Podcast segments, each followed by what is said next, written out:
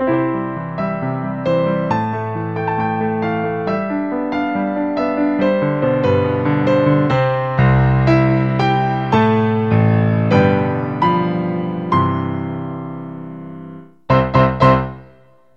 und herzlich willkommen zum Pencast of Duty. Heute mal wieder ohne Thema, sondern eine kleine Sonderausgabe. Ähm, ich habe das ja irgendwann schon mal gemacht und jetzt also nochmal eine Kurzgeschichte von mir äh, eingelesen in meiner schönsten Vorlesestimme und äh, danach mit ein bisschen Musik umgarnt. Ähm, ja, Letztes Mal habe ich ein bisschen positives Feedback bekommen. Das soll mir genügen. Äh, Freue mich über alle Wortmeldungen und so. Äh, Wenn es euch gefällt, dann schön. Wenn nicht, dann nächste Woche gibt's wieder einen normalen Off Duty. Ja, ich wünsche euch eine wunderschöne Woche und oder Restwoche, muss man ja sagen. Und äh, wir hören uns am Sonntag wieder zum normalen Pencast. Tschüss und bis bald.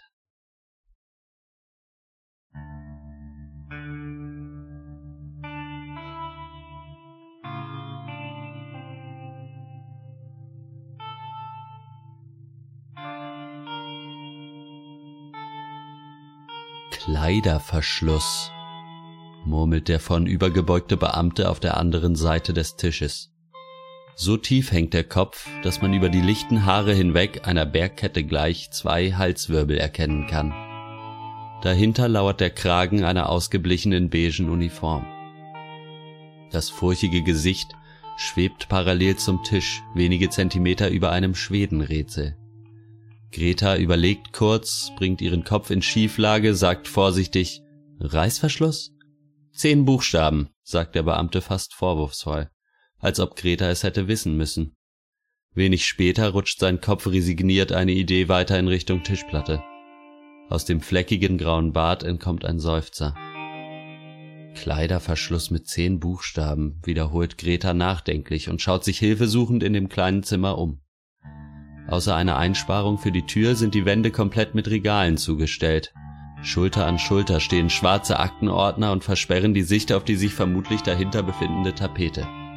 Erst jetzt bemerkt sie, dass sich im ganzen Raum kein Fenster befindet. Eine einzige Neonröhre, penibel genau in der Mitte der Decke installiert, spendet dem engen Würfel ihr weißes Licht. Die Beschriftungen der Ordner lassen keinerlei Aufschluss auf ihren Inhalt zu. Die meisten sind nummeriert, einige wenige haben zusätzlich einen oder zwei Buchstaben auf ihrer weißen Brust aufzuweisen.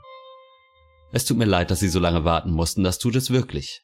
Der Beamte hat sich aufgerichtet und aus seinem alten Gesicht funkeln Greta erstaunlich wache Augen entgegen. Der Fehler liegt jedoch nicht bei mir, sondern bei der Person, die sie während meiner Mittagspause in mein Büro gelassen hat. Kein Problem, sagt Greta betont verständnisvoll. Na prima, also was kann ich für Sie tun? sagt der Beamte voller Freude, trommelt mit seinen Zeigefingern kurz auf den Tisch, nur um sie dann beide auf Greta zu richten und ihr aufmunternd zuzuzwinkern. Ich weiß es ehrlich gesagt nicht genau, sagt Greta, überrascht von der plötzlichen Energie des Mannes.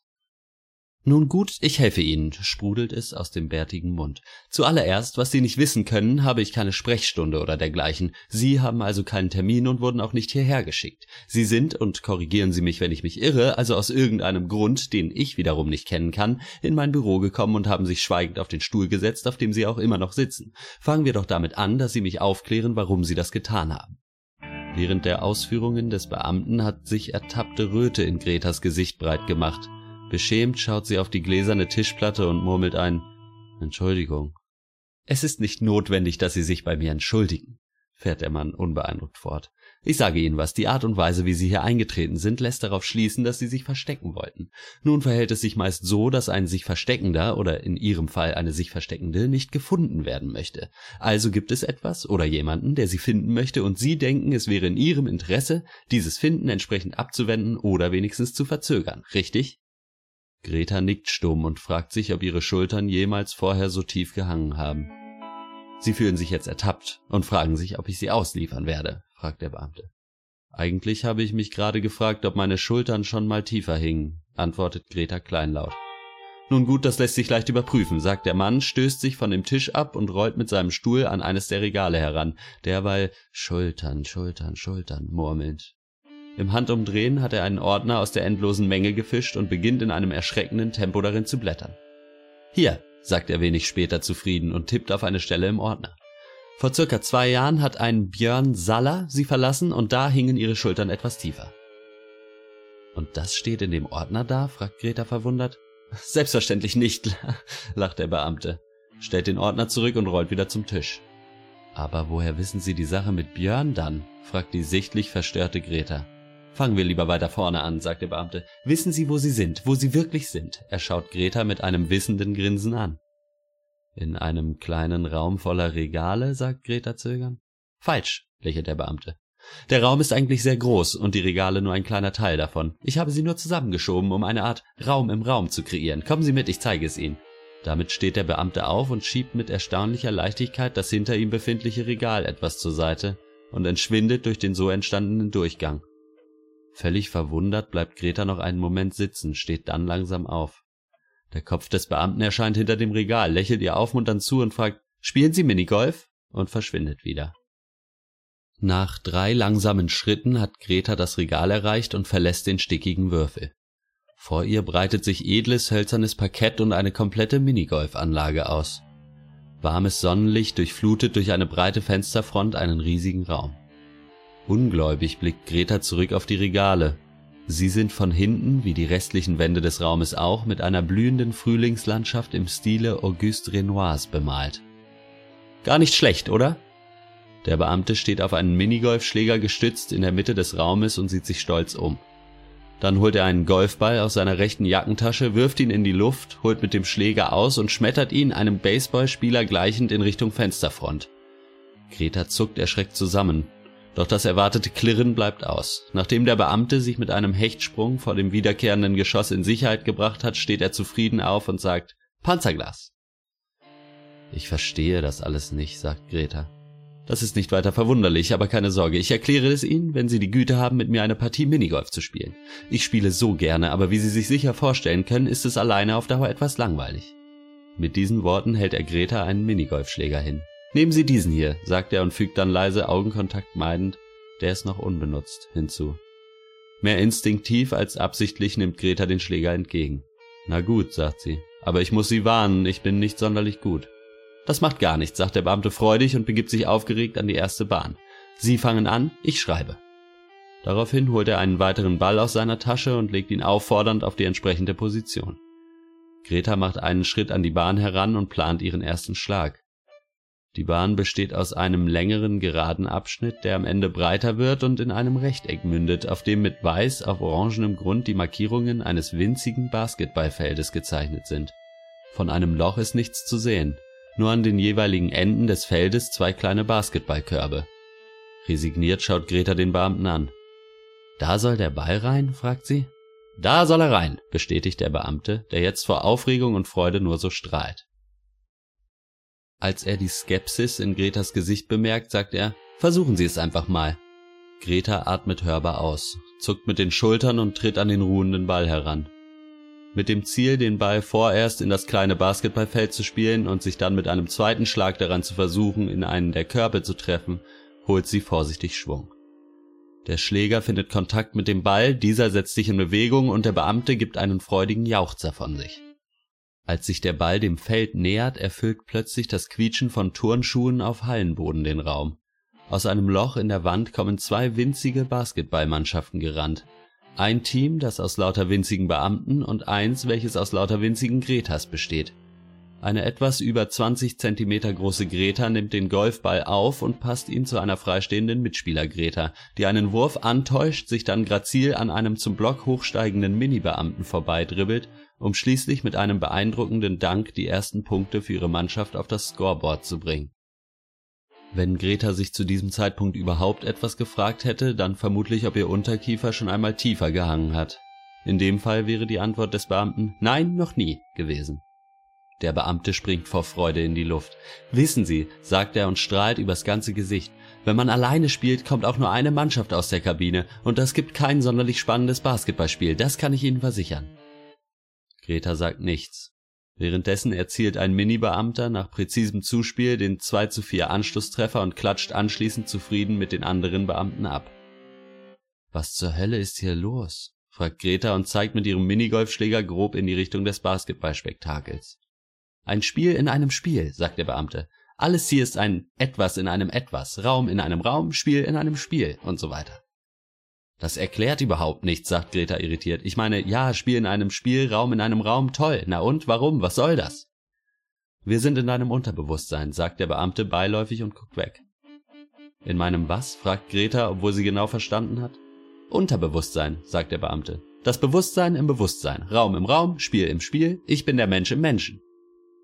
Du willst mein Unterbewusstsein sein oder was? Ein alter Beamter mit einem Fable für Minigolf?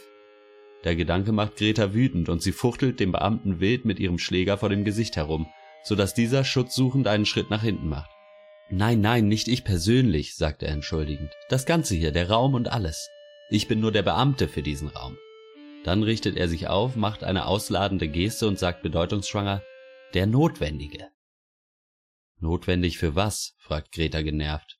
Na, Notwendigkeit. Notwendig, um den Laden hier am Lauf zu halten, erwidert der Beamte. Ich sortiere die Akten in die entsprechenden Ordner ein, löse Schwedenrätsel und spiele ab und an eine Runde Minigolf. Also mal ganz ehrlich, sagt Greta, so richtig notwendig klingt mir das alles nicht. Dass das einem Laien so erscheinen mag, glaube ich gerne, sagt der Beamte pampig und dreht sich weg. Schon gut, sorry, versucht Greta ihn wieder zu beschwichtigen. Es ist nur alles ein bisschen viel auf einmal. Der Beamte wirft Greta ein gezwungenes Lächeln zu, als wolle er ist schon okay sagen, scheint aber in keinster Weise weniger beleidigt zu sein als vorher. Nachdenklich setzt sich Greta auf den Boden und versucht ihren Golfschläger auf der flachen Hand auszubalancieren. Also, wenn das hier mein Unterbewusstsein ist, sagt sie schließlich, und Sie sagen, Sie sind hier in irgendeiner Weise notwendig. Wie kommt es dann, dass ich Sie nicht kenne? Es kann doch nicht sein, dass in meinem Unterbewusstsein irgendein dahergelaufener Beamter einfach irgendwelche Akten sortiert. Nun, das habe ich mich auch schon gefragt. Es erscheint zunächst sicherlich etwas komisch, jedoch hatte ich hier sehr viel Zeit darüber nachzudenken und bin, wenn auch über einige Umwege, zu der Erkenntnis gekommen, dass ich keine tatsächliche Person bin, sondern ein Konzept, sagt der Beamte stolz. Ein Konzept? Greta schaut den Beamten fragend an. Genau, sagt dieser. Ein Konzept, eine Idee, eine Vorstellung. Lassen Sie mich überlegen. Greta ist jetzt 19 Jahre alt. Ich bin seit 13 Jahren hier, das macht mich zu einem Konzept der sechsjährigen Greta. Ah ja, sagt Greta unbeeindruckt. Und ein Konzept von was bitte? Das Konzept vom Erwachsensein, antwortet der Beamte. Greta lacht auf. Meine Vorstellung vom Erwachsensein ist doch nicht Akten sortieren, Minigolf spielen und Schwedenrätsel lösen, sagt sie und schüttelt den Kopf. Natürlich nicht, erwidert der Beamte. Aber als Greta sechs Jahre alt war, da war das so.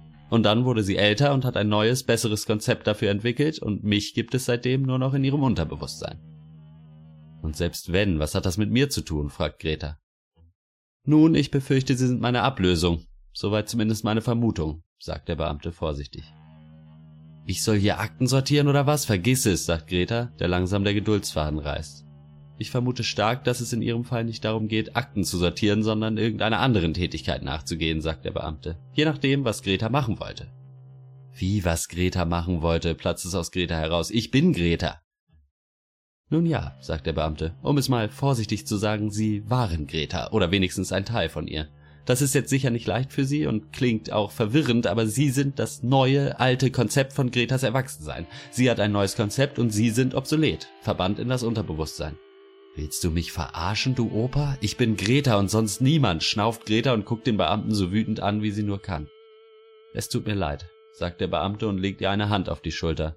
Aber so ist es nun mal. Sie hat sich was Neues überlegt und braucht dich nicht mehr. Was für ein Schwachsinn, sagt Greta und wischt trotzig die Hand des Beamten weg. Und selbst wenn, wer sagt, dass ich den Scheiß hier überhaupt machen würde? Sie können mich nicht dazu zwingen. Zwingen kann ich sie wahrlich nicht, aber das wird auch nicht nötig sein. Zwänge kommen immer von innen, sagt der Beamte und sieht zufrieden aus, so einen klugen Satz gesagt zu haben. Alles klar, sagt Greta und steht auf. Ich hab, glaube ich, genug gehört. Es war wirklich sehr nett hier, aber ich glaube, ich gehe dann mal wieder.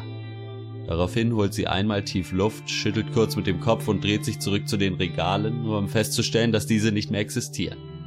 An ihrer Stadt hat sich in der Ecke des Raumes ein gigantischer Salzwassertank eingefunden, in dem sich allerlei aquatische Lebensformen tummeln. Greta bleibt wie angewurzelt stehen. Wow, sagt sie schließlich und tritt voller Bewunderung an die mehrere Zentimeter dicke Glasscheibe. Wissen Sie, ich liebe Fische. Ich will mal Meeresbiologin werden. Wollte mal, korrigiert der Beamte so leise wie möglich. Wie bitte? sagt Greta immer noch im Bann der Meeresbewohner.